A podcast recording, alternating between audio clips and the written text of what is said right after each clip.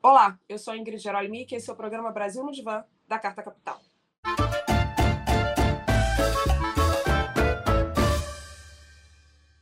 A nossa tarefa aqui é pensar o Brasil junto com ele. E não se esqueçam, nós estamos nas principais plataformas de podcast e no canal de Carta Capital no YouTube. Bom, hoje eu vou conversar com ele, que é um dos jogadores mais icônicos do futebol brasileiro. Ele foi um dos expoentes da democracia corintiana, que é um movimento da década de 80 que teve a luta pelo fim da ditadura militar no Brasil como uma das principais bandeiras. Bom, hoje ele é comentarista esportivo e faz sucesso com a sua língua afiada e comentários certeiros sobre futebol e também sobre muitos outros assuntos. Olha, Casão, muito bem-vindo aqui ao nosso divã, muito feliz de estar com você. Muito obrigado pelo convite, Ingrid. É, quando você me chamou, quando deu tempo, eu falei, ah, estou afim de conversar, vamos conversar. Muito bom. Querido, a gente fala aqui ao Brasil no Divã, né? Então a gente traz o Brasil para repensar, pensar a nossa história, pensar o que a gente quer para o futuro. E você tem uma história de vida marcada pela contestação, né? Você, junto com Sócrates, o Afonsinho, do meu querido Botafogo também, uhum. vocês foram precursores, né? Em lutas muito importantes, inclusive trazendo a luta política uh, por esse campo do futebol, que também é muito importante, impacta muito a sociedade brasileira, né? Então eu queria te perguntar assim, como é que foi, como é que começou esse movimento da democracia corintiana, como é que você se envolveu com isso e se você acha que o Brasil precisa de um novo modelo de democracia corintiana aqui nesses tempos atuais. Não, vou, vou começar pelo fim, tá? Que eu acho claro. que é mais tranquilo. Eu acho que não, não, não cabe um movimento como a democracia corintiana hoje. O que cabe são os jogadores de futebol usarem a democracia e usarem a, a função de cidadão brasileiro e não só ficar falando de futebol, não só ficar postando coisas, ostentando. Né? Muita coisa acontece em torno do Brasil. São, são pessoas privilegiadas hoje, como nós éramos naquela época, mas hoje muito mais. Jogam na Europa, ganham muito bem. Né? É, só que o Brasil não é como, a, como é a vida deles. Né?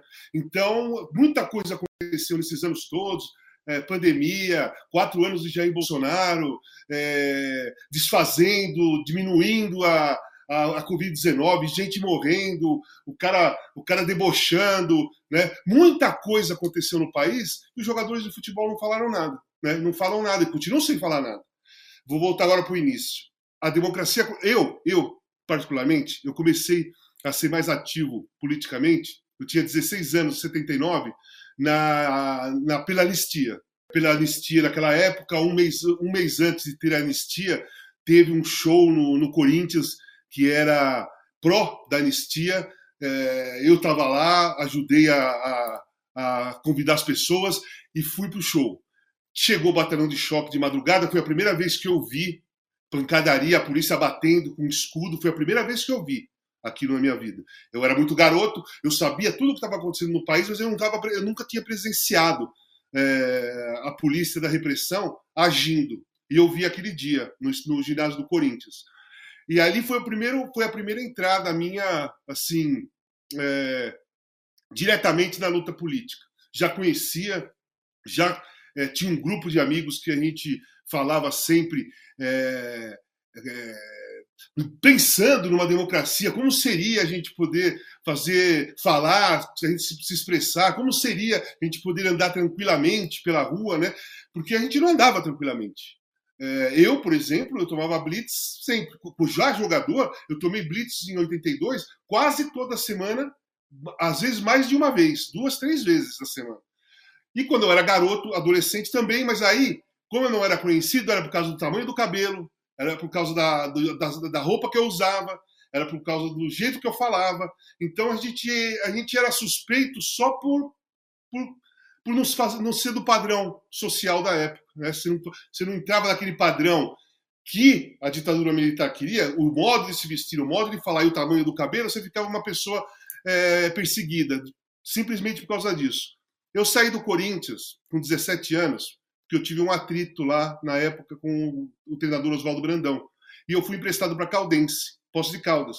Eu joguei um ano em Poços, é, foi ótimo. Aí eu voltei para o Corinthians em 82, em janeiro. Todos os jogadores emprestados voltam depois de um ano, né? E aí eu queria ir embora, porque ah, eu estava no Corinthians desde os 10 anos de idade, e aquilo funcionava com uma forma muito paternalista, era muito autoritário a, a época do Vicente Mateus, eu não estava mais afim de passar por aquilo. Eu passei por aquilo até os 17 anos, né? Porque é, é, eu tinha, eu era uma esperança, né? um futuro de jogador, tal. Então eu tinha uma, uma certa proteção de alguns diretores. Mas mesmo lá dentro, os meus comportamentos não eram vistos como uma coisa legal, mesmo de garoto, né? E aí eu não queria ficar, não estava afim de participar daquilo. Eu estava já em Poços de Caldas, né? É, cidade pequenininha, estava tudo, tava, já parecia uma família ali, estava legal. E eu queria ir embora. E o Adilson Monteiro Alves, que foi o idealizador da democracia corintiana, ele me falou: meu, fica aí, fica aí mais um tempo. Meu pai, o pai dele, uh, o falecido do seu Orlando Monteiro Alves, ele era diretor da categoria de base quando eu no Corinthians, com 10 anos. Então ele conhecia, ele viu eu crescer de garoto, tal, minhas ideias, meu jeito de, de agir. E falou pro, pro Adilson que eu tinha que ficar, porque eu era um bom jogador e tinha uma cabeça bacana. E aí eu fiz um contrato de três meses. Nesses três meses eu fiz amizade com o Sócrates, muito forte, e percebi que ali eu estava na, naquele Corinthians de 82, naquele início de 82, ainda não tinha o rótulo democracia corintiana. Nós tínhamos comportamentos democráticos, mas a gente não sabia o que, que era porque o Brasil era ditadura militar desde 64, então na prática ninguém sabia como era uma democracia. A gente sabia através de ler, de leitura, de livros, de histórias, mas não na prática, né? Então a gente estava tendo uns comportamentos aceitos pela diretoria. Eu estava tendo os mesmos comportamentos que eu tinha com 15, 16 anos e não estava, ninguém estava reclamando, ninguém não era um cara diferente. Eu chegava lá com a minha calça desbotada, sabe, é, às vezes rasgada, tal, entrava todo jogador, beleza, beleza. ninguém ficava olhando diferente para ninguém. E aquilo foi muito estranho para mim, positivamente. Falei, Ih, caramba, esse negócio tá, parece ser legal. Aí eu fiquei, fiz um jogo, estreiei com, contra o Guará, fiz quatro gols na minha estreia, que aí já deu um boom, né? Aí, de uma hora para outra, eu era um garoto que tinha voltado de empréstimo e tinha feito quatro gols no outro dia. Né? Dois dias depois, eu estava em todas as televisões, todos os jornais, tal. Foi uma explosão muito rápida.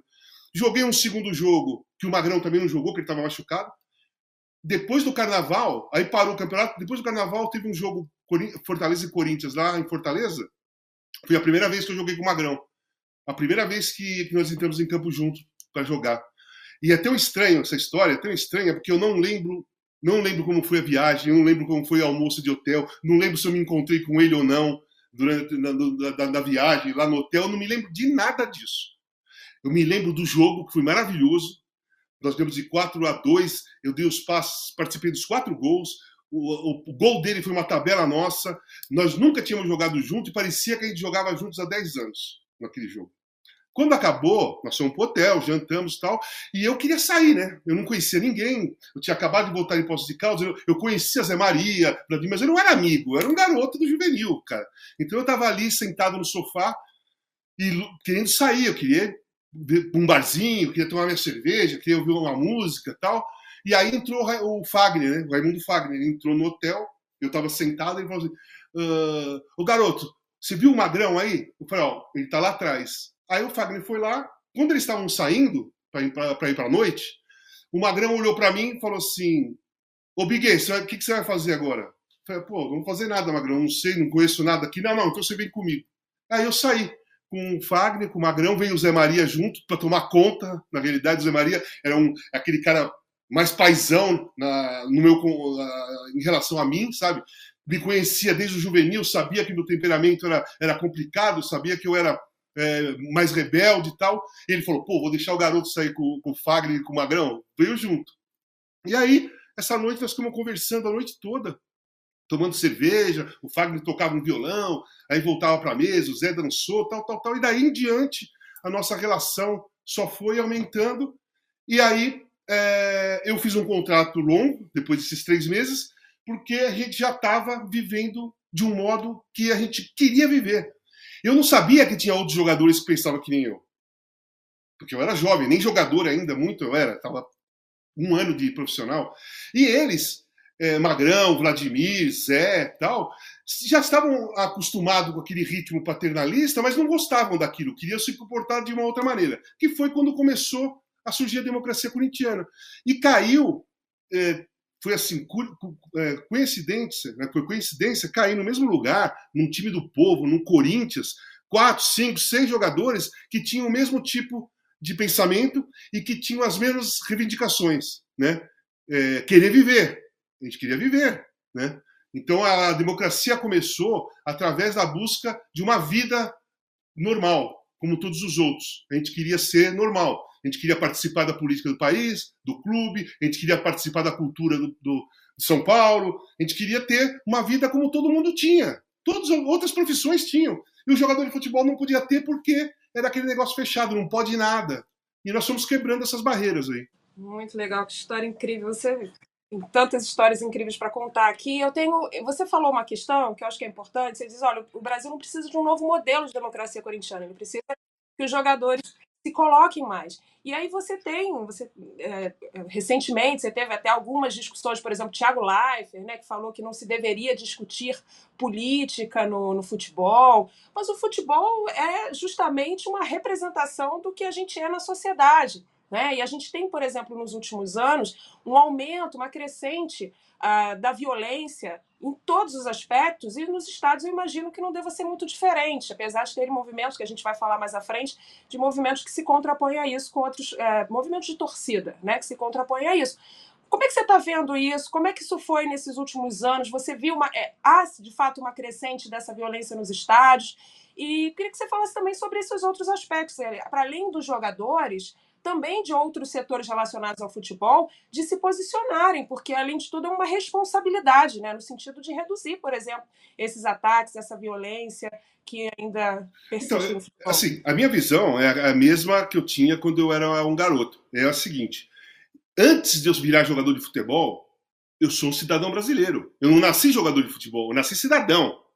Meu, meu, meus pais foram me criando para ser um cidadão, né? É, os princípios, valores, moral e tal, é, foram colocando o que eles tinham de experiência para depois eu criar minha personalidade. Minha personalidade surgir através da influência da família, dos pais, né, das informações. Depois você vai para a escola, ginásio, colégio, começa a ter outro tipo de informação, a sua personalidade vai se formando.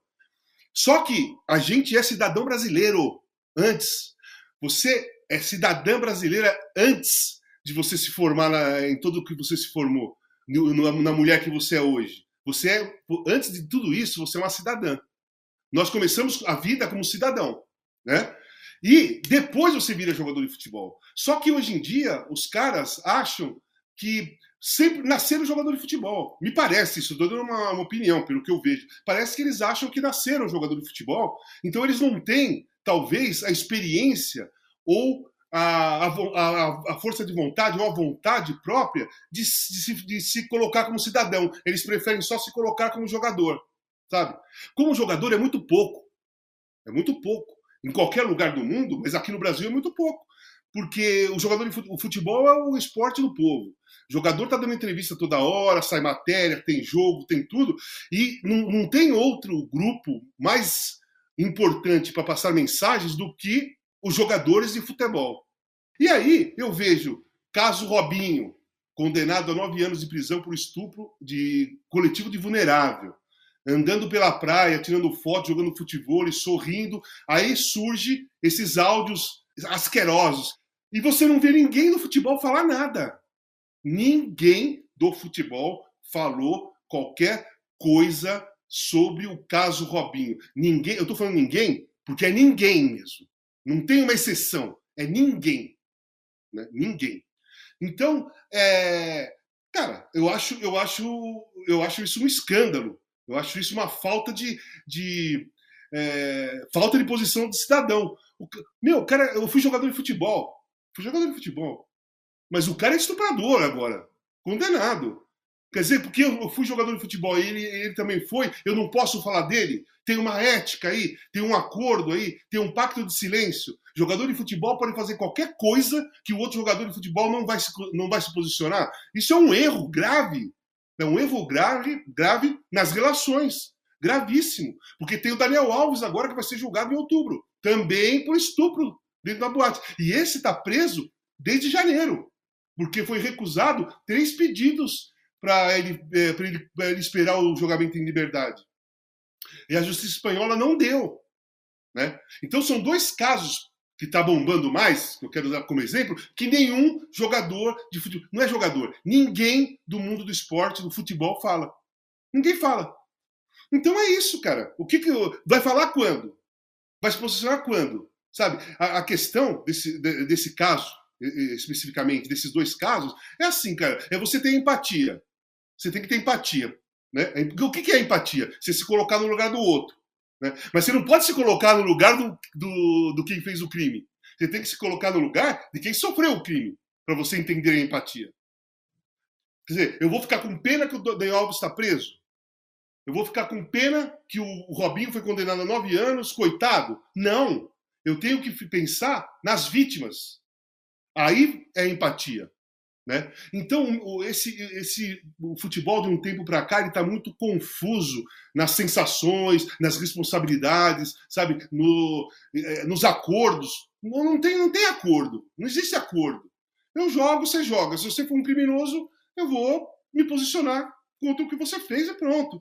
Então, esses dois são dois exemplos que eu acho gravíssimos de falta de posicionamento da, de todo mundo no futebol. É, tem uma coisa assim que é, transforma os jogadores de futebol, sobretudo em relação ao esporte em geral, tem essa coisa meio de mito, né? Enfim, de uma figura que está meio que acima do bem e do mal, mas sobretudo tem um certo. Eu tive, a gente fez uma entrevista com a Mili Lacombe, em que ela trata muito bem sobre esse assunto quando ela diz: olha, a gente não está falando aqui no caso do Robinho, Daniel Alves e outros, uh, de monstros, de figuras que estão a, a, a parte da sociedade, né? Enfim, a gente está falando de homens comuns isso é muito mais comum do que a gente imagina. E no futebol, né, nem se fala, porque ah, você está ali envolvido, tem dinheiro, eles têm muito dinheiro e acham que isso resolve qualquer problema, que compra qualquer pessoa. Tem toda uma objetificação da mulher ainda muito forte no campo do futebol, porque o machismo é muito forte no futebol. Não é porque é o futebol em si, é porque o futebol é uma representação do que é a sociedade brasileira, que é uma sociedade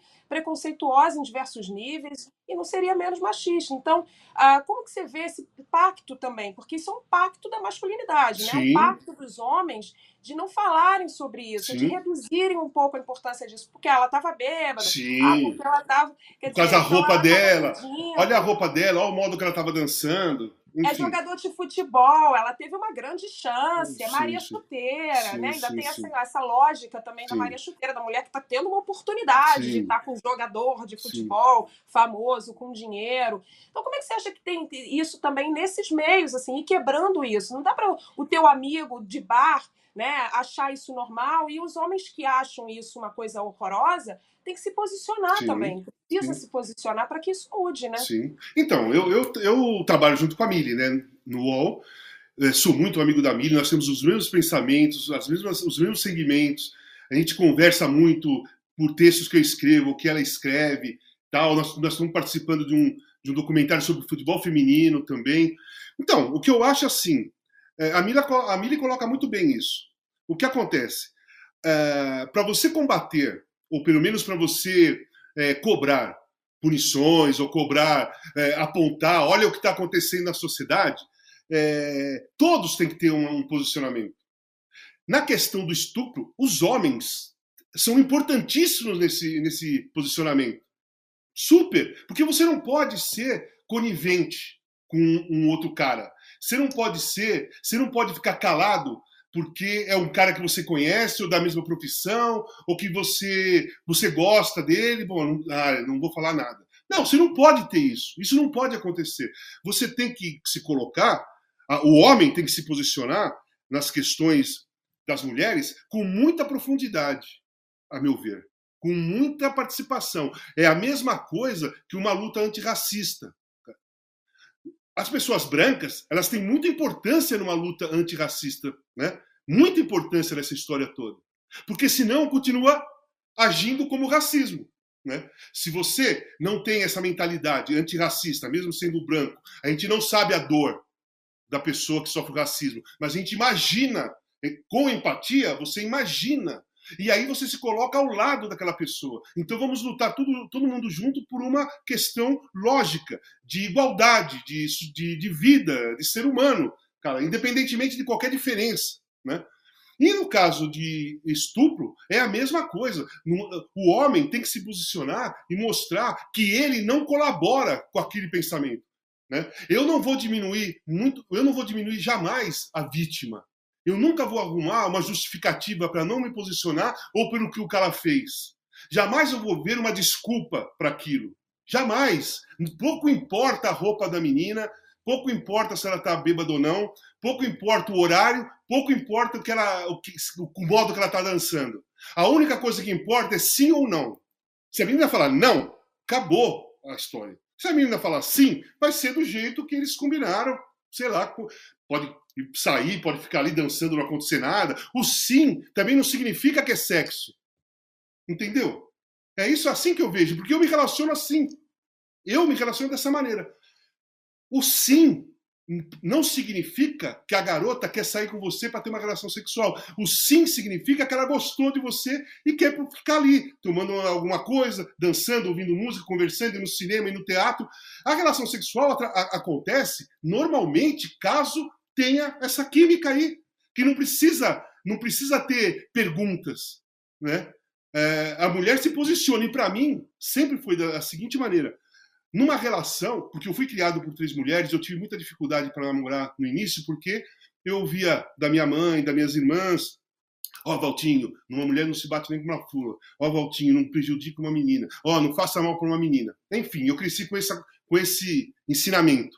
Então, quando, quando, eu comecei, quando eu fui namorar a primeira vez, e ficava sentado no portão da minha namorada, eu não sabia se eu podia pegar na mão dela, eu não sabia se eu podia abraçar, eu não, não sabia se eu ia beijar, porque eu não sabia o que é fazer mal para uma menina? Então, como eu não sabia o que era fazer mal para uma menina, eu não fazia nada. Junto com a minha timidez, óbvio, mas eu não tinha ação porque eu tinha esse conceito formado né, pelo, pelo, pela minha mãe e pelas minhas irmãs. Me prejudicou inicialmente? Pô, foi difícil namorar, cara. Eu não tirava ninguém para dançar, eu ia para show, eu ia para bar, eu ia para bailinho antigo de garagem, e eu não tirava ninguém para dançar porque eu não sabia se eu estava invadindo o espaço de alguém. Então eu era exagerado nesse contexto. Que no futuro, depois de um tempo, eu vejo como que foi maravilhoso para mim esse, esse, ensinamento da minha mãe e das minhas irmãs. Porque hoje eu, vivo da mesma maneira, eu continuo vivendo da mesma maneira. Então, o homem, o homem tem que entender que é, o sim e o não é que vai definir o que, que vai acontecer entre ele e uma mulher. O, não é o sim e o não dele, é o sim ou não dela. Porque o homem, o homem tem esse pensamento machista mesmo, de que a mulher, você está num lugar, a mulher, você olha, você cruza o olhar com a mulher umas duas vezes e ele fala, pô, essa menina tá afim de mim. É o que eu ouvi, ouvi a vida toda. Pelo, ah, tá afim de mim, ela, pô, vou em cima dela, vou falar não sei o quê. Foi o que eu ouvi a vida toda, sabe? É, em todos os lugares. Essa é uma mentalidade. É, a mulher não tem a liberdade, por exemplo, de olhar cumprimentar, gostar, dar um sorriso. Se der um sorriso, a cabeça do cara já fala, pô, ela quer sair comigo, entendeu? E esse e essa e essa e essa estrutura é difícil de quebrar. Não, é difícil de quebrar e assim a gente está passando por um momento ainda mais delicado nesse sentido. Por exemplo, eu ia falar do Daniel Alves. A vítima, ela teve que dizer que ela não queria o dinheiro para as pessoas Sim. acreditarem né, que a coisa era séria. Sim. E muitos homens não acreditavam. Assim, eu, eu, nesse, naquele momento, eu fui olhar comentários de, de, de, postagens a esse respeito. E é uma coisa que a gente fica enojada, né? Sim. Realmente, porque muitos homens falavam, ah, deu mole porque foi pego né? Quer dizer, não pelo que ele fez, Isso. ninguém falava sobre o mérito da questão, sobre o fato dele ser um estuprador, coisa horrorosa, né? A preocupação era, por, era dele ter sido pego, né? Dele foi, entre aspas, ele foi um otário, né? Ele deveria ter sim, sim. Não, ele não foi esperto. Ele não foi esperto, exatamente. E assim, os jogadores de futebol, como eu falei, são mitos, são considerados uma grande referência. Os meninos de 15, 16, 14 anos que olham né, um jogador de futebol e veem a postura dele, copiam em muitas coisas, como fazem, por exemplo, com os artistas, com os músicos. Né? Isso tem uma, uma potência muito grande na formação da subjetividade, principalmente dos jovens. Aí, nesses últimos anos, a gente teve uh, o bolsonarismo, que você tem um recrudescimento né, dessas pautas fascistas, pautas de uh, uh, machistas, homofóbicas, LGBTfóbicas, uh, enfim, machistas de todos os tipos. E eu queria te perguntar, como é que você vê no futebol? Porque a gente tem algumas figuras que saem né, desse lugar, enfim, Richardson é um, Vini Júnior está aí também dando, né, dando aula, falando sobre essa importância de, de combater o racismo, mas ainda no futebol brasileiro, a grande parte desses jogadores, sobretudo aqueles que conseguem sucesso, enfim, uh, eles são, na maioria, uh, mais próximos mais próximos à direita, né? Muitos à extrema direita, como a gente viu no caso do bolsonarismo, do Neymar e tantos outros exemplos. O que, que você atribui a isso e o que, que precisa ser feito para mudar essa lógica? Bom, vamos por partes. É, na questão do Vinícius Júnior, se você prestar atenção, o Vini está tá sendo, tá sendo a vítima. A vítima é o Vinícius Júnior, porque o Vinícius Júnior, de todos os jogadores negros que tem na, na, Europa que também sofrem racismo, o único a ser perseguido foi o Vinícius Júnior. Foi perseguição. Penduraram um, um boneco dele, escrito Vinícius Júnior, enforcado numa ponte. Aí o Vinícius Júnior compra a briga. Tá comprando. Foi, foi, foi. Ele foi resistindo, resistindo, resistindo, resistindo, até que virou uma questão mundial. ONU e tudo mais. FIFA, UEFA, tá. Mas por quê? Só, só depois que virou mundial. Mas ele está sofrendo racismo desde quando ele chegou. O, o, o, caso do boneco pendurado foi, foi há muito tempo atrás. Não foi agora. E nunca ninguém posicionou, nunca apareceu ninguém, nunca ninguém levantou a bandeira. Só ele lá sofrendo, tomando porrada o tempo todo sozinho. Ok, chegou a esse ponto de virar mundial. O Vinícius Júnior é o, a referência no combate antirracista no meio do futebol. Aí, um, alguns companheiros dele, né, da atualidade, vão lá, é, apoio. Pô, tô com você, Vinícius, tamo junto. Apoio, tu, tu, te apoio, te apoio, beleza. beleza. E depois, você viu alguém se posicionar contra, contra, contra o racismo, antirracista? Você viu alguém se posicionar ao lado do Vinícius Júnior? Ou só solidariedade? Solidariedade, hoje em dia, é marcar cartão. Sabe? Eu sou solidário a você. É como se eu marcasse o cartão de manhã para trabalhar. Hoje, você tem que ter atitude para mostrar a sua solidariedade. Né? Não adianta ser solidário escrever nas redes sociais para todo mundo ver que é solidário ao Vinícius Júnior e nunca mais trocar no assunto. Em nenhuma entrevista falar nada antirracista. Não adianta. Isso aí não. É como, é como o manifesto hoje em dia. Aquele manifesto que a seleção brasileira fez na Copa América em 21, né?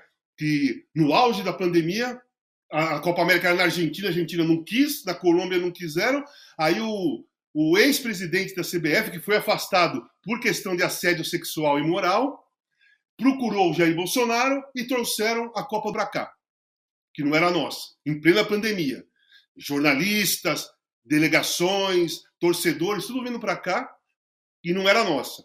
Começou uma manifestação pequena, mas que fazia barulho. Era o meu caso, Mili, tantos outros, né? Que, do, do, da imprensa esportiva, Joca Kifuri, José Trajano e tal, que nós somos contra. Aí, para aliviar, os jogadores falaram assim: no primeiro jogo, nós vamos ler o manifesto. Ok, vai lá, ler, o manifesto.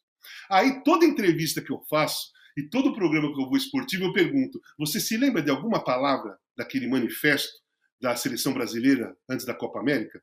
Não. Sabe por que não? Porque ninguém, manifesto não funciona mais. O que funciona hoje em dia é atitude. Sabe? Então você pode fazer um manifesto. Se eu fizer um manifesto agora aqui, ler para você é, em apoio ao Vinícius Júnior, e apagar daqui a um mês você não sabe uma palavra, porque você está esperando atitude da minha parte. Você não está esperando manifesto. Você não está esperando uma notinha nas redes sociais, sabe? Você não está esperando um discurso. Você está esperando uma coisa direta, né? De um posicionamento direto, forte e preciso daquilo que você pensa, daquilo que eu penso. Né? A questão que nós estamos conversando aqui, que, que você me procurou para fazer o programa com você, é por quê? Porque, como você falou no início, você fala, tal, o que você espera de mim? Você espera um posicionamento, você espera uma coisa direta, não espera manifesto. E eu não espero manifesto de ninguém. Quer, você, quer, você, quer, você quer se posicionar, você quer apoiar o Vinícius Júnior? Fala do racismo. Dá entrevista? Fala do racismo sabe? Vai e fala. se posiciona, se coloca. Nenhum deles saiu falando nada. Nada, só solidariedade. Então o que, que falta? O que falta para esses caras, independentemente de ser direita ou esquerda? Sabe? O racismo pouco importa o lado, gente. Cacete. O, o estupro pouco importa que lado que o. Aí muita gente fala assim: ah, você, tá, você critica o Daniel Alves e o Robinho porque eles apoiavam o, o, o Jair Bolsonaro. Cara, as pessoas não conseguem entender que o problema deles não é o Bolsonaro, é o estupro que eles cometeram. Bolsonaro é escolha deles, eu não estou nem aí para isso. Os dois. Vamos combinar. O Bolsonaro falava inúmeras vezes as sim, falas machistas e racistas. Sim, ele, ele deu o aval. Né? A, a, em quatro anos, o que faltava para essas pessoas que você falou? A violência, a agressão, a, o machismo exacerbado, transfobia, homofobia, enfim, tudo. Tudo que aconteceu. Por que, que surgiu? Por que borbulhou aqui no Brasil? Porque teve o aval do, do presidente, porque ele fazia isso. Ele foi racista em entrevista, ele foi homofóbico em entrevista, ele foi machista em entrevista diversas vezes. Né? Ele foi preconceituoso com o Nordeste diversas vezes. Então, ele deu aval para preconceitos, né? para quem é preconceituoso, colocar a cara para fora, porque pô, o presidente falar isso, eu também posso. Então, cresceram. Essas pessoas cresceram mesmo através desses, desses quatro anos. Mas a relação direta do que a gente acha, do, do, da a minha crítica, a minha cobrança por Robinho ser preso, não é porque ele é Bolsonaro, é porque ele cometeu um estupro e já foi condenado. Se ele fosse, se ele fosse Bolsonaro, mas não tivesse cometido o estupro, eu estaria talvez criticando o posicionamento dele político. Ele não estava falando para ele ser preso porque ele é Bolsonaro. Ele tem que ser preso por, eu acho, eu tenho, eu acho, não, eu tenho certeza, ele tem que ser preso pelo estupro que ele cometeu, pela condenação que ele já tem e pelos esses ah, áudios asquerosos que saíram por aí. Então essas pessoas tem que entender que não é a posição política que você que nós estamos cobrando ou que você tem que se posicionar nesses, nesses casos de crimes. É o que você fez. É o que você fez. O que você fez. Sabe? É isso.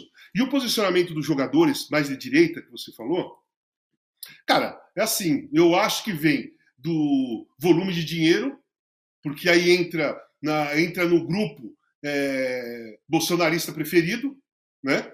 É, quem não tem, dane-se, quem tem quer ter mais, vai ter mais. Então eu acho que eles se, se encaixam nesses, nesse, nesse pacote, aqueles que são bolsonaristas. Né? Tem, tem muitos que não são, mas têm medo de falar. E tem tantos outros que não estão nem aí para política, mas também não falam. Aqueles que são bolsonaristas, você vê, tem o caso do Neymar, que falaram que ele foi do imposto de renda, que o pai procurou o Jair Bolsonaro, não sei se é verdade, se não é, mas surgiu. Robinho, mesmo condenado, saiu para fazer protesto. Protesto não. Saiu para atos golpistas pela rua, mascarado, fez campanha 22, né? Fez campanha 22, tentando o quê? Que o Bolsonaro se elegesse, reelegesse, para talvez salvar a vida dele da prisão. Ele não queria um outro governo que fosse levar à risca tudo, todas essas coisas. Ele queria que Bolsonaro ficasse, para ele tentar é, se salvar. Eu não sei nem se o Bolsonaro ia salvar ele ou não. Sabe? Não estou falando que, que, o Bolsonaro prometeu que ia salvar, nem sei se teve conversa, mas que a expectativa, a expectativa do Robinho era essa, era. Entendeu? Daniel Alves, entendeu? Então, assim, é, tem um grupo, um grupo eu acho que é pequeno, não é muito grande, não. A gente acha que é grande porque eles, é, eles se posicionaram. Aí você vê um monte, a grande maioria dos jogadores de futebol calados, aí você vê um pouquinho falando que é bolsonarista, parece que é um monte. Mas não é um monte. É esse grupinho, porque eu não vi, eu não vi sair disso. Eu não vi sair de Robinho, de Neymar, de, de Daniel Alves, de é, os caras do vôlei. Eu não vi fugir muito disso, não. Né? Então é isso. Uh, a questão do posicionamento em relação a essas questões de machismo e tal, que o jogador de futebol não entende é que ele tem uma importância, a voz dele tem peso. A voz dele tem peso. Né? Por que, que eu, eu, eu, apoiei o Lula, o PT, e fui em todas as, as manifestações? Porque eu, eu, acreditava naquilo, eu sou, eu sou pela democracia, e a gente entrar numa ditadura pior do que a gente já tinha vivido lá, lá atrás, desde 64. Ia ser pior que o Bolsonaro se reelegendo. Então, eu me posicionei pela democracia. E, e, por que mais? Porque a minha voz tem importância também. Sou uma pessoa é, pública, você vai lá e fala, as pessoas ouvem e falam, oh, você viu o que o cara falou, tal, não sei o quê. E eles fizeram isso por outro lado. Só que ele precisa fazer para coisas realmente que é importante para a sociedade. Porque a sociedade não é só ser esquerda e direita. Você entendeu? A sociedade não é só esquerda e direita. A sociedade tem a pobreza, tem a violência, né, tem é, homofobia nos estádios, tem racismo nos estádios, na rua, em todo lugar. E o futebol não tem um universo. Esses, muita gente fala assim: o mundo do futebol, o universo do futebol, para mim não existe. O que acontece dentro do estádio é reflexo do que acontece na sociedade. Porque se a sociedade não fosse racista, violenta e machista, dentro do estádio também ninguém ia ser. Exato. Ontem eu vi uma, uma história que me chocou muito. É de um menino de 11 anos que ele chamou uma colega na escola, né? Chamou uma colega de macaca. E aí, quando os professores chegaram para ele e perguntaram: é, Você sabe o que você acabou de fazer? E ele respondeu: Eu sei, eu fui racista. Ou seja, isso é um retrato da sociedade brasileira hoje, né? Quando a gente, quando você falou muito bem, né? Quando o Bolsonaro tem falas machistas, tem falas racistas, ele está passando um cheque em branco para que essas pessoas sejam também. Essas pessoas estão vendo na época, né, quando ele era presidente, quer dizer, a figura máxima de um país uh, ter esse tipo de fala. Né? Hum. Então, esse menino ele não nasce racista, ele aprendeu a ser racista. Com certeza, ele tem né, os pais, a família, ele tem ali algo que simboliza isso, ele vai aprender com aquilo, porque essa é a realidade da onde ele aprende, e ele vai repercutir isso, né? Uh, continuar repercutindo isso na vida dele. Né? Então, isso tem que parar, isso tem que parar a partir da educação dessas pessoas, né? a partir de um comprometimento de todos, como você muito bem disse, e principalmente de figuras, como figuras públicas, figuras uh, como, como jogadores e tudo mais, que fazem a diferença. E você falou muito bem, não existe universo do futebol. O futebol é uma representação fidedigna da sociedade que a gente vive. E aí eu quero pegar um ponto que eu acho importante, assim, dos torcedores pela democracia. Eu acho muito interessante esse movimento, um movimento que ele ah, começou ali a partir do golpe ah, da, da presidenta Dilma e foi crescendo algumas ações, pelo que a gente vê, vários grupos foram nascendo a partir dali. A gente viu também um papel interessante, importante desses torcedores, desses grupos organizados ah, na campanha contra o Bolsonaro, pela eleição do Lula. E a gente vê isso em outros países também. No Egito, na Primavera Árabe, as torcidas, as principais torcidas de futebol tiveram um papel importante naquela, naquele momento da Primavera Árabe. Na Turquia também, contra a repressão policial, e eram torcidas que antagônicas, que tinham brigas históricas,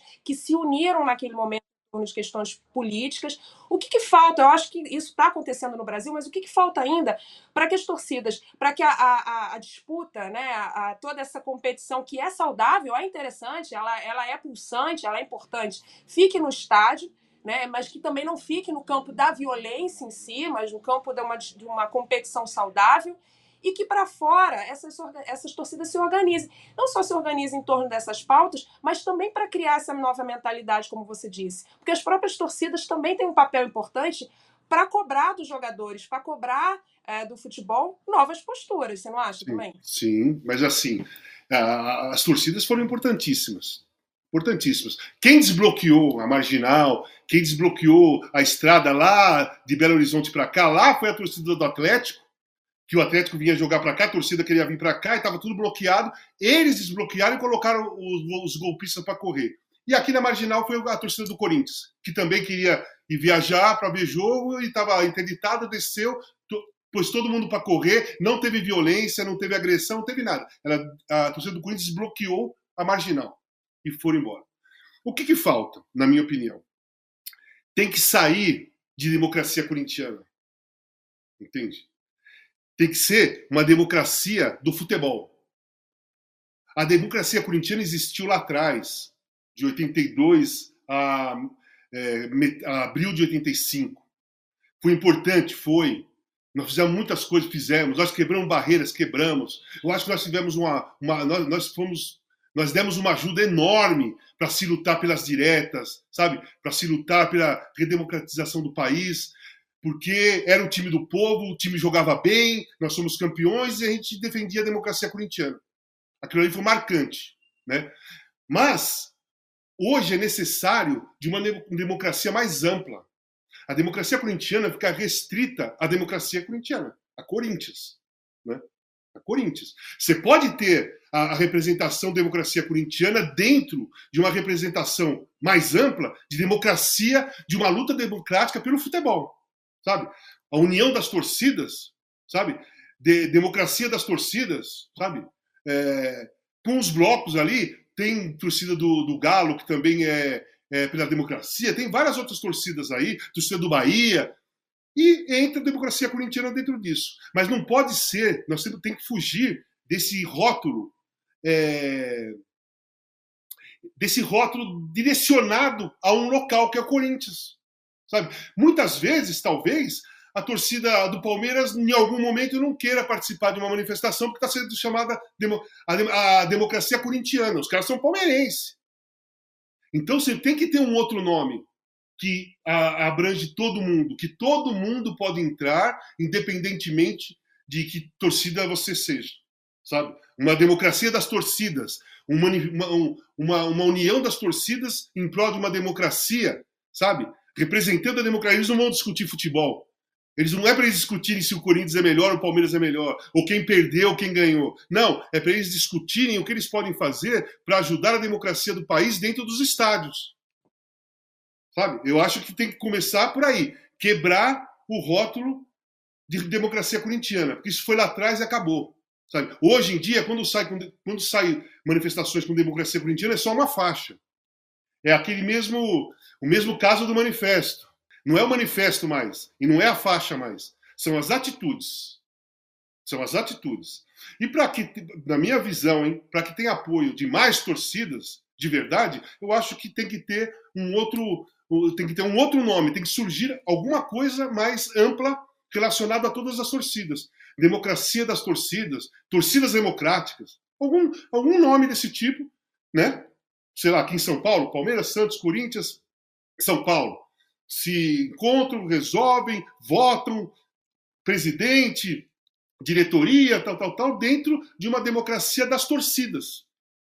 Que eu, eu acho que vai fazer mais efeito do que ficar democracia corintiana. Porque as outras torcidas só se juntam a, a, a essa democracia corintiana quando foi para desbloquear, para lutar pela democracia do país, para lutar pelo, contra o Bolsonaro, a favor do Lula. Aí todo mundo se uniu. Mas hoje em dia não se une porque ah, eu não sou, eu não sou torcedor do Corinthians, pô.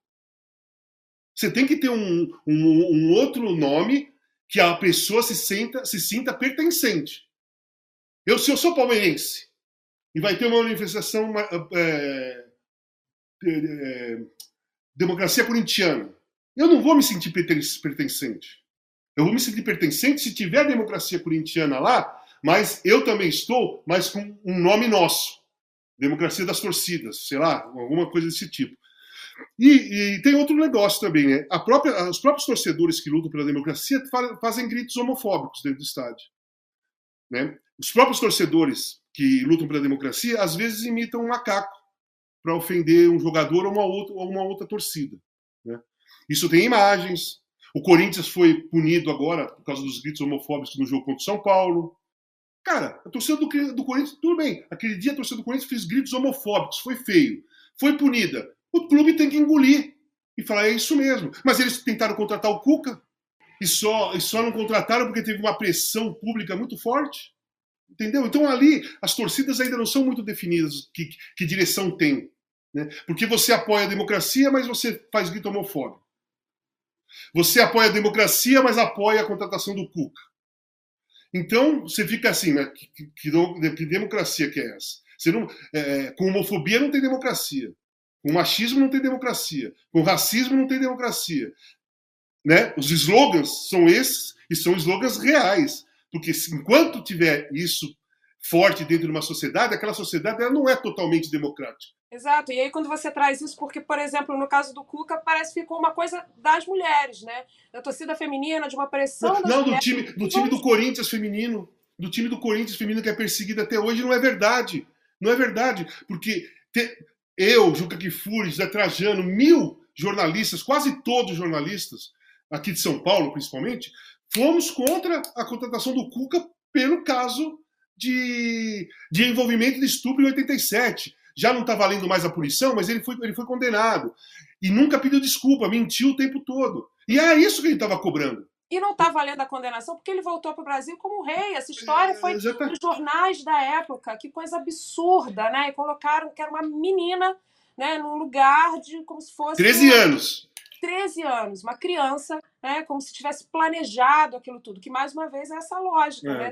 Você tirou a sorte grande por simplesmente estar com um jogador de futebol. Tem que colocar também essas pessoas é, nesse lugar, principalmente nesse lugar de atleta, né? De uma figura que é uma referência, que é uma referência para tantos jovens. E eu acho que o futebol também acaba perdendo um pouco isso, né? E perde, né, obviamente, muito quando algo desse tipo não acontece nenhum tipo de punição, né? Porque claro. o futebol perde, a sociedade perde e não preciso nem dizer o que acontece com as vítimas, né? Que Sim. muitas acabam não se colocando, não falando sobre isso, né? não denunciando os casos, porque justamente tem medo né, desse tipo de repercussão Aca acabam, acabam criando um transtorno psicológico. Exato. É, muitas totalmente. delas vão passar a vida toda indo no psiquiatra, tomando medicamento, por causa desse, dessa situação, desse crime. E mesmo, com, e mesmo com, a, com, o criminoso sendo punido, a pessoa vai continuar com um problema psicológico. Isso não tem. Isso é outro, é outro patamar da, da história. E isso é um trauma social, isso é um trauma para a sociedade como um todo, a sociedade claro. que não evolui a partir disso. Existe uma, um termo na psicanálise que a gente chama de desmentido, que é quando a vítima sofre um trauma, além da situação traumática em si, uh, não tem nada pior do que você contar aquilo para outras pessoas e elas simplesmente não acreditarem em você. Então a gente tem esse fenômeno que é social, que é um desmentido social. É, é toda vez uh, que a vítima conta uma história, e não só a vítima nesses casos uh, mais monstruosos de, de, estupro e tudo mais, mas em todos os sentidos, né? Quando uma mulher sofre machismo nas mais diferentes esferas e ninguém acredita, não leva a sério, chama de mimimi, né? Isso é um trauma para a sociedade como um todo e a gente vai ainda ter que correr muito atrás né, desse prejuízo para chegar em algum lugar minimamente mais justo, mais equilibrado para todos nós, né? E eu acho que o, o, futebol ele teria tem esse espaço porque ele é um esporte popular, né? Ele é um esporte claro. do povo.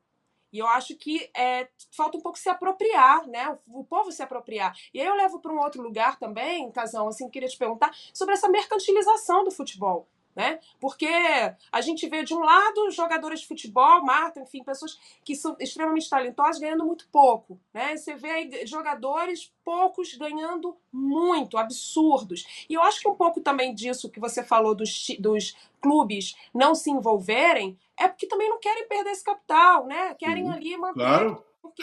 Ninguém, ninguém quer arriscar nada. Ninguém quer arriscar nada. Em relação ao futebol que você falou, como que você pode lutar?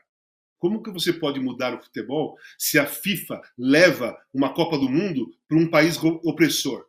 Para um país que trata a mulher como ser inferior, para um país que não respeita os direitos humanos, como foi no Catar. Como? Quando aconteceu aquilo, eu falei assim, gente, nós estamos perdidos, cara.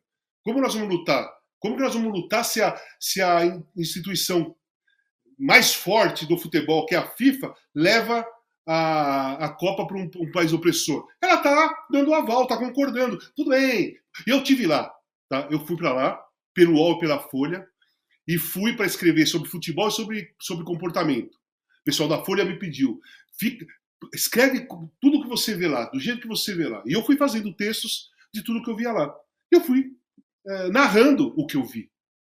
Cara, é, é absurdo Sabe, o, o, o, onde eu ficava no hotel, tinha uma salinha. Você saía do restaurante, tinha um café, tinha uma salinha aqui e uma sala lá, tudo aberto, normal. Eu fazia, eu entrava nos programas do UOL lá, mais distante, punha o, o celular ali, entrava nos programas do UOL, eu escrevia os textos ali sentado, porque era um lugar mais reservado, tudo mais, e eu via uma, uma coisa de madeira jogada no chão, não entendia que era aquilo. Afinal, foi no domingo, né? Na segunda, eu desci, almocei e fui escrever a minha última coluna do Catar. Quando eu cheguei lá, aquela madeira que estava jogada no chão era uma separação escrito Only Lady. Lá onde eu escrevia, só podia ficar mulher e aqui só podia ficar homem. Eles não esperaram nem os turistas ir embora. Eles não esperaram uma semana. No outro dia, eles, eles assim, ó, agora é assim, nosso país é assim. A mensagem que eu entendi é assim, ó, ó a Copa acabou, se quiser ficar aqui, tem que respeitar isso. E eu fiz a coluna em cima dessa placa que eu vi. Eu contei a história que eu tô te falando. Que eu sentava ali, que eu tomava café, que eu escrevia, que eu fazia programas e tal, tal, tal, do, do, do UOL, tal, tal, tal. E no último dia, na segunda-feira, após a final, já estava separado. Já estava separado. Eu tirei a foto, daquilo, a, a, a, o meu texto, a foto é, é a foto da separação, sabe? Tipo um muro. O muro de Berlim, existe vários no mundo hoje. O muro de Berlim caiu lá entre o leste e o ocidente, é, Alemanha Oriental, Alemanha Ocidental, mas existem diversos muros espalhados pelo planeta que separam as pessoas de uma forma ou de outra, sabe? Brancos e negros, né? Héteros e gays, sabe? É, ricos e pobres, entendeu? Tem um muro. Tem, enquanto a gente não quebrar esse, esses muros que a gente não vê, porque os mais difíceis, quebrar o muro de Berlim, quando decidiram quebrar, foi tranquilo. Foi lá a máquina e derrubou o muro de Berlim. Mas como você vai derrubar um muro que você não vê, mas que ele existe? E que a gente sempre está de um lado. Nós somos privilegiados, Ingrid. Do, do, do, do, lado do muro que nós estamos é sempre o muro, é o lado mais tranquilo, um lado mais confortável, um lado que abre, é, temos portas abertas em qualquer lugar, mas o outro lado do muro são as pessoas que sofrem. E tem um muro que a gente não vê. Só que a gente, eu, pessoas como você, como eu, como a Mili, como tantas outras, a gente passa para o lado de lá para ver como é que é e sabe a dor que é o outro lado do muro e vem para esse lado e tenta falar para aqueles que estão desse lado do muro o que acontece do outro lado. Como as pessoas sofrem daquele outro lado, do lado do muro imaginável, Imagina, né? Um muro que se imagina a gente vai e tenta contar para as pessoas que estão no lado privilegiado como funciona lá. Mas muitas pessoas não querem dar ouvido a isso porque não querem perder esse conforto. Ah, não vou me envolver com isso, estou bem, pô, moro bem, tenho comida, vou no cinema, vou no teatro, vou em show, vou em sei que lá, vou onde quiser. Pô, não vou me envolver com isso, vai me dar dor de cabeça. É isso que muita gente pensa. Porque não é. É assim, é dividido da seguinte maneira: tem o grupo que luta a favor junto com aquelas pessoas do outro lado do muro, que nós fazemos parte. Nós lutamos por eles. Tem um grupo, um grupo que não quer se envolver com nada, que é esse que eu estou te falando, não quero dor de cabeça. E tem o um grupo que realmente faz, por, por questão é, de filosofia de vida, o, o, racismo, todos os preconceitos contra as pessoas do outro lado do muro. Nós temos uma divisão, a nosso lado aqui é dividido em três partes. O deles, não. É todo mundo sofre da mesma maneira entendeu? E é esse muro invisível que nós temos que incentivar as pessoas desse muro confort, do lado confortável a passar, a passar para lá, porque é assim que se cria uma empatia, entendeu? Exato. Não, e aquela frase, né? O dia que, no caso, eu sou do Rio de Janeiro, as favelas estão nos morros do Rio de Janeiro, o dia que o morro descer, o dia que o morro ganhar consciência e descer, não tem para ninguém. E eu acho que o futebol é um pouco disso também, né? O, a potência revolucionária que o futebol tem é uma coisa inacreditável, assim, impressionante. Né, o quanto que ele mobiliza paixões, afetos, se pegar esses afetos, né, e mobilizar isso para ações transformadoras, transgressoras da, da, da, da sociedade, não tem para ninguém, né?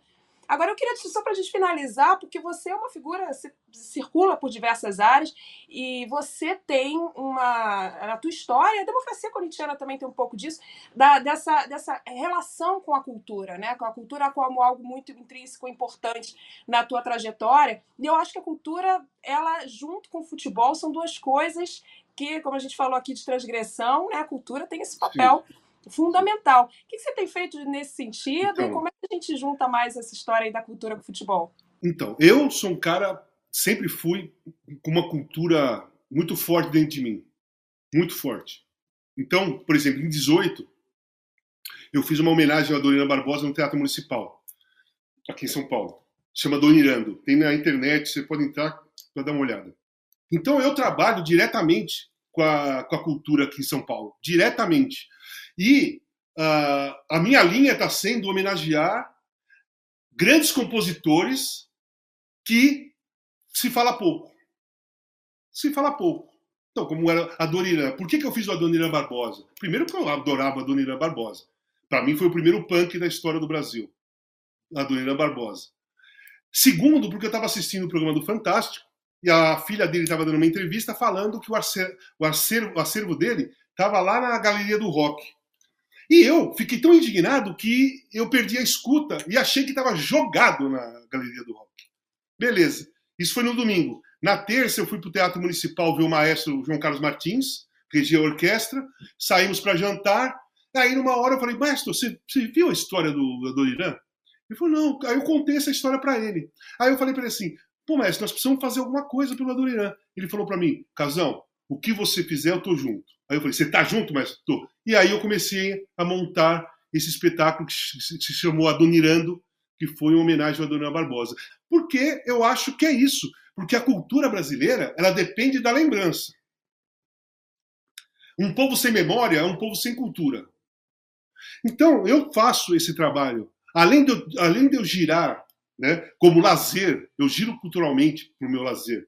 Eu gosto de ir no teatro, eu gosto de ir no cinema, sabe? Eu gosto de ir numa livraria, tomar um café, bater papo com os amigos, amigas e tal. Então eu vivo muito a cultura aqui de São Paulo. Eu moro num bairro super cultural, que é a Vila Madalena, né? É um bairro muito forte na cultura. Então eu vivo, estou dentro de um berço cultural aqui em São Paulo. Né? Minha casa está dentro do berço cultural. E além de eu aproveitar só que eu acho que aproveitar é muito pouco para mim, que sou um paulistano da gema, que amo minha cidade. Eu acho que eu tenho que oferecer para minha cidade a cultura também, sabe? Eu acho que era muito pouco para mim. Eu ia ficar só do lado de cada muro, se eu ficasse só usufruindo da cultura.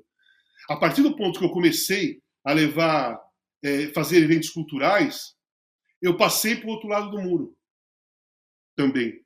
Porque o primeiro evento que eu fiz do Adoniran, o preço foi popular, porque a minha ideia era, que foi e foi realizada, era trazer as pessoas da periferia para o Teatro Municipal.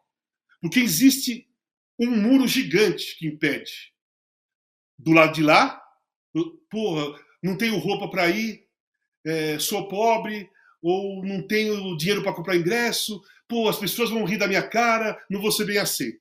Do lado de cá, aqueles mais conservadores, pô, teatro municipal é elite. Teatro municipal não é elite, não tem elite.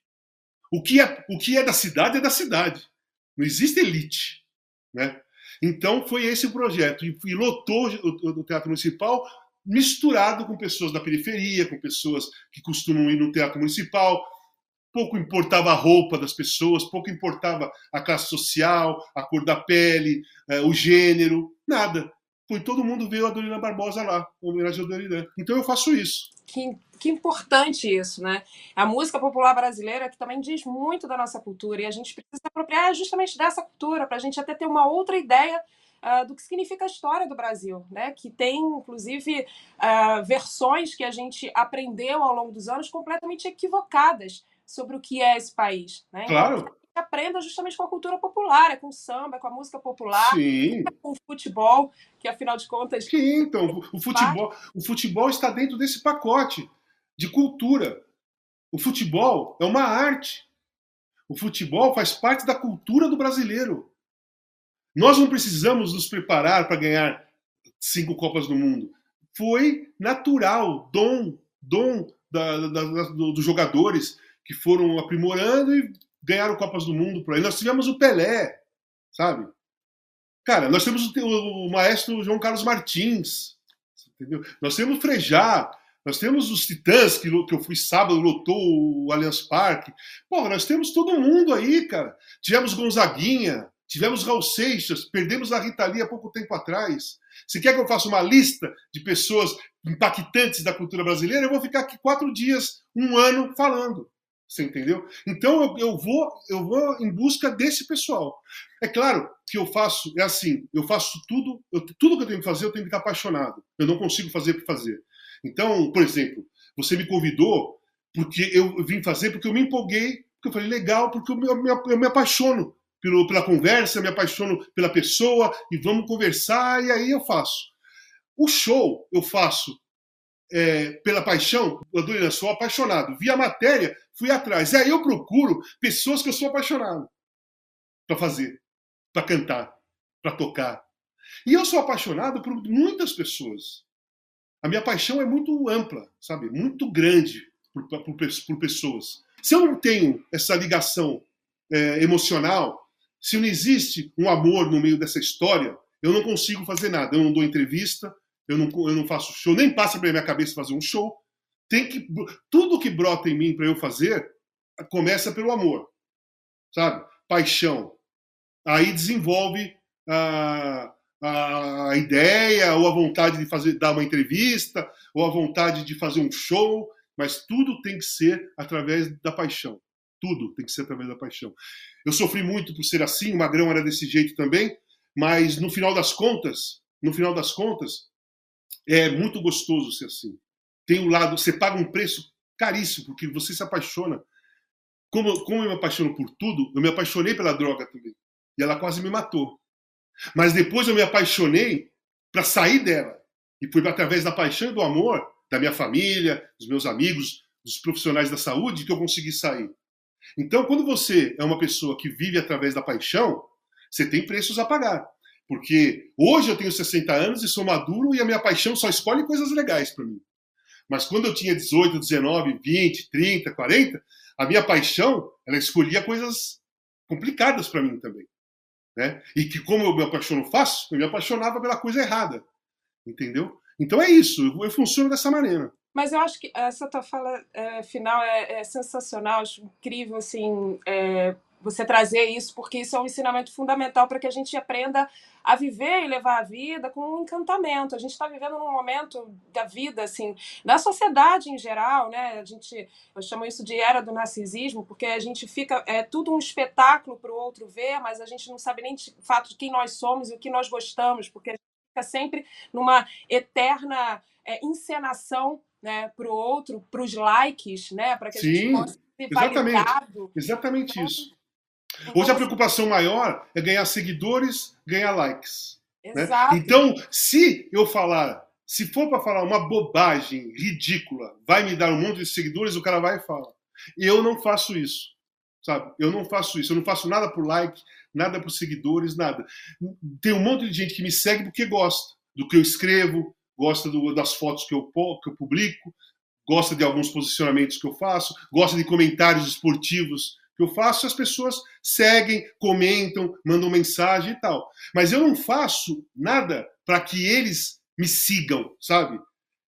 Sabe, eu não, não vou fazer isso, não faz parte do meu perfil, sabe? Não faz parte do meu perfil. O meu perfil, o meu perfil é muito real. Meu perfil, eu acredito em coisas verdadeiras, coisas reais, sabe? Olhando aqui, ó, pô, tá, tá correndo sangue no negócio, sabe? Tá batendo sangue lá em cima. Vamos, vamos fazer o show, vamos fazer, vamos dar entrevista, vamos dar entrevista. Eu sou intenso 100% em tudo que eu faço, inclusive em entrevistas também. Por isso que muitas vezes as minhas entrevistas saem vira polêmica. Eu falo alguma coisa que vira polêmica. Mas porque eu tô lá 100%. Eu tô 100%, cara. E eu não fico pensando para responder. Meu, você faz uma pergunta para mim, o que vem na minha cabeça eu vou falar, sabe? Não fico tentando moldar minha resposta. Mas esse é o princípio fundamental de uma comunicação empática, né? De fato, você Sim. escutar o outro e você falar não a partir daquilo que o outro quer ouvir ou de Sim, uma certa de você, de, né, como se se apresenta, mas aquilo que você realmente sente, pensa. Sim. Eu acho que você traz aí um chamamento né? Por isso que eu acho tão importante a tua autenticidade, porque você leva essa verdade para as pessoas, você tem muita coragem de se expor, porque eu imagino também o quanto que você não recebe de todo tipo de ataque. Bastante. Diminuiu, você sabe que diminuiu muito, sabe? Eu passei quatro anos sendo massacrado, massacrado, até o ano passado, putz, mas foi. É, eu saí das redes sociais, eu entrei quase em depressão, porque eu não entendia o que era internet, eu achava que todo mundo, eu achava que todo mundo me odiava mesmo, né? E aí a Paula Lavinha, a mulher do Caetano, me explicou que tinha o gabinete do ódio, que tinha robôs. Então aí, quer dizer, eu, tudo que saía crítica ao Bolsonaro vinha uma metralhadora atrás daquela pessoa. Que eram muitos robôs e outros tantos pessoas mesmo que estavam te criticando. Só que eu achei, eu fiquei chocado com aquilo, eu me senti muito mal. E aí eu dei uma afastada e depois eu entrei no eixo e eu tô indo, eu vou, sabe? Vou, faço minhas coisas. Falar que eu, falar que eu já dominei ah, ah, as críticas, porque o meu problema não é crítica, Ingrid. Meu problema é ataque. Viciado, drogado, financiador do tráfico, cheirador, blá blá blá blá blá blá. Porque essas pessoas que fazem isso, elas tentam atingir a minha alma, né? É, ferir a minha alma. porque é, no início eu ficava muito mal, porque eu falava assim, cara, eu fiquei um ano internado, cara, dentro de uma clínica. Porra, sofri pra cacete pra eu ter, colocar na minha cabeça que eu tinha que parar de usar droga. Eu não me via sem usar droga. E psicóloga, e psiquiatra, e AT, e eu andando com AT, as pessoas me ajudando, me ajudando, eu não conseguia, não conseguia, até chegar a Copa de 2018, que foi a primeira Copa que eu fui, que eu não usei droga e não bebi. Primeira, eu já tinha parado, eu já tinha, eu tinha feito a Olimpíada de 16, mas foi aqui no Brasil.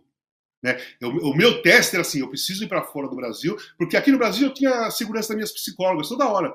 Eu vinha do Rio para cá, ia fazer terapia.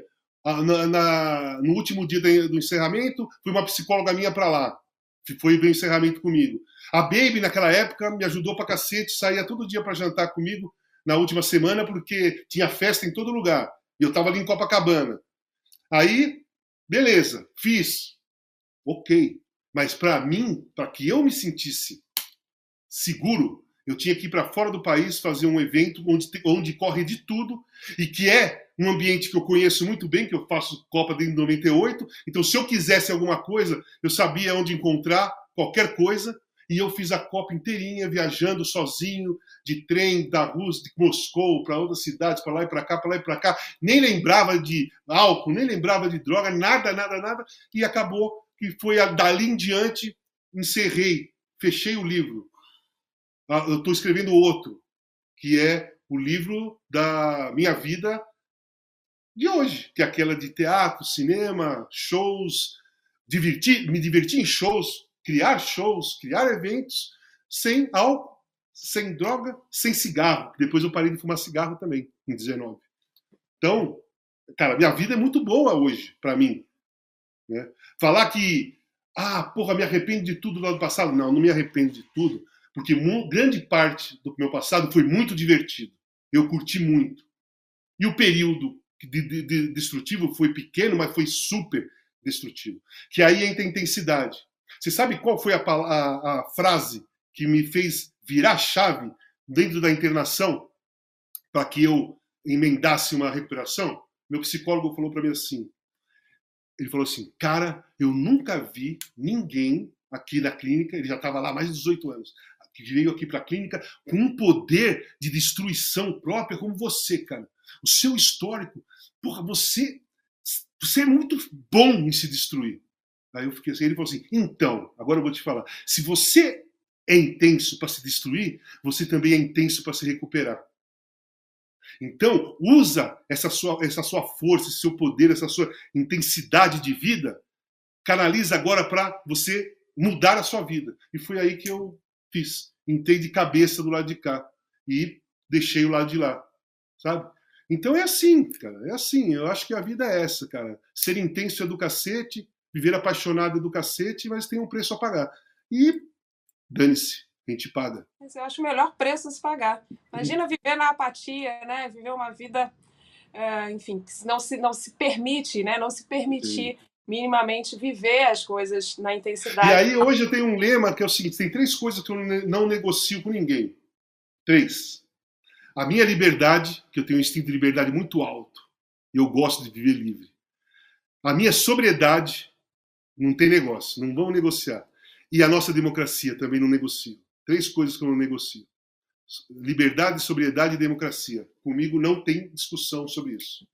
Muito legal, muito lindo. Assim, essa tua, é o, teu exemplo de vida, né? Viver e trazer também essa ideia de que a gente precisa de verdade se reencantar pela vida. A gente está vivendo um momento Sim. que a, é uma sociedade muito complicada em diversos aspectos. Não que antes fosse melhor, mas a gente enfrenta problemas hoje que precisam ser falados, sobretudo depressão, a quantidade Sim. de se suicidando porque a gente vive uma era de fato uh, do vazio, né? Daquela falta. E aí o vazio vem a partir disso que você falou, que é essa apatia de viver, Sim. que é não se apaixonar, né? Não, não pegar as coisas, não olhar, não viver as coisas quando elas estão sendo vividas, né? Você fazer uma viagem só se preocupar em tirar foto para colocar Sim. na rede social, porque aquilo é mais importante do que a experiência. Você sabe que eu tiro poucos, poucas fotos, eu já viajei o mundo todo, como jogador e como comentarista. O mundo todo. Joguei sete anos na Europa, viajei, Copa dos Campeões, por todo lugar. Você sabe que eu tenho pouquíssimas fotos. E os meus amigos, quando, quando a gente viajava, Assim, chegava, estamos na, na Grécia,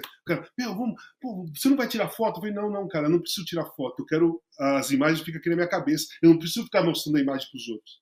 Eu tenho que ter a imagem para mim, eu estou aqui, eu que estou curtindo isso aqui, eu fico com a imagem na cabeça. Eu tiro pouquíssimas fotos de tudo que eu fiz na minha vida, de viagens, eu tenho pouquíssimas fotos, pouquíssimas. Hoje eu tiro um pouco mais, porque hoje eu entrei naquela de é, publicar fotos. Isso aí eu publico, fotos. Fui nos Titãs, foi legal, tenho foto. Tá? Mas eu não faço fotos é, de pose. Nem, nem é de pose, nem é. Exatamente, nada disso. São fotos que você, você vê a foto, por exemplo, de sábado, que eu tô com o Nando, você vai ver vida ali naquela foto, você vai ver emoção naquela foto. Você não vai ver um papel em duas figuras lá, ou três figuras. Eu tirei uma foto, eu, o Suplicy e o Nando. Cara, maravilhosa, sabe? Suplicy é um outro exemplo de alguém que sabe viver a vida, né? Sim. Olha, Casal, eu quero dizer assim que foi incrível, a hora nem passa quando a gente conversa com você, você tem muito a apresentar e eu acho que essa tua fala final também tem muito a contribuir, muito com a juventude, sobretudo, porque você traz realmente um exemplo de vida, do que significa se reencantar, que eu acho que é uma palavra muito importante para a gente usar nesses novos Sim. tempos, né? Então, uh, estranhos, digamos assim. Olha, eu vou te falar, eu, eu vim acabou não sendo uma, uma artista brasileira, mas sem dúvida alguma é icônica também, que é Janis Joplin, em homenagem a você. A minha, a minha paixão é a Janis Joplin, desde criança. Eu tenho a Janis ali, a roupa da Janis ali no quadro, a roxo, tá vendo? Essa parte roxa ali é a, é a roupa da Janis Joplin. Eu tenho um, uma, um bonequinho da Janis Joplin ali e fui convidado para participar de um filme que, se, que vai falar da vida da Janis Joplin. Que sensacional. Depois você tem que voltar para falar para a gente. A gente quer ver esse filme, né? Demora muito para lançar? Ah, não. Acho que vai começar a filmar ainda. Recebi o convite hoje. Mas, assim, recebi o convite por causa da minha, da minha história pela Janis Joplin. A pessoa foi ver as minhas entrevistas. Da minha série da Globoplay, eu falo muito da Janis Joplin, né? E tem uma música num capítulo, tem uma música dela no capítulo. Bom, eu sou suspeita para falar também, porque eu acho ela sensacional. Mas, não pô. só como uma grande cantora, mas também como uma grande influência, né? Falando aqui de transgressão, de revolução, ela com certeza é uma Ela foi uma internet na época que não tinha internet. Exatamente, exatamente. ela, ela teve seguidores sem se comunicar diretamente com as pessoas. Exatamente. E olha, eu, eu te desejo sorte porque o Corinthians está tá precisando desses. Eu não posso falar o mesmo porque o nosso fogão está muito bem. Tá, tá bem, o Botafogo está bem. Eu gosto do Botafogo. Tá, tá bem, tá, muito tá bem. Tão feliz, a gente não sabe nem. Eu tava brincando com a Mili que a gente não sabe nem como lidar com isso. Eu falo que meu pai é botafoguense. Meu pai no outro dia abriu o jornal e falou: Eu não sei como lidar com isso. Que eu vejo eu sempre olhava lá para baixo, agora eu, tenho que, eu olho para cima. Olha para cima. Olha a foto grande, né? Exato. A torcida alvinegra não está sabendo lidar, mas é uma boa coisa para a gente aprender a lidar, né? A gente espera que o Botafogo continue assim, com esse momento de sorte que a gente está vivendo. E é isso. Desejo sorte também para o seu Corinthians. Obrigado. A gente esteve aqui com o nosso querido Casa Grande. Não se esqueçam, todas as quintas-feiras a gente tem um episódio novo de Brasil no Divã. Então acompanhe aqui com a gente, compartilhem também. Enfim, tamo juntos.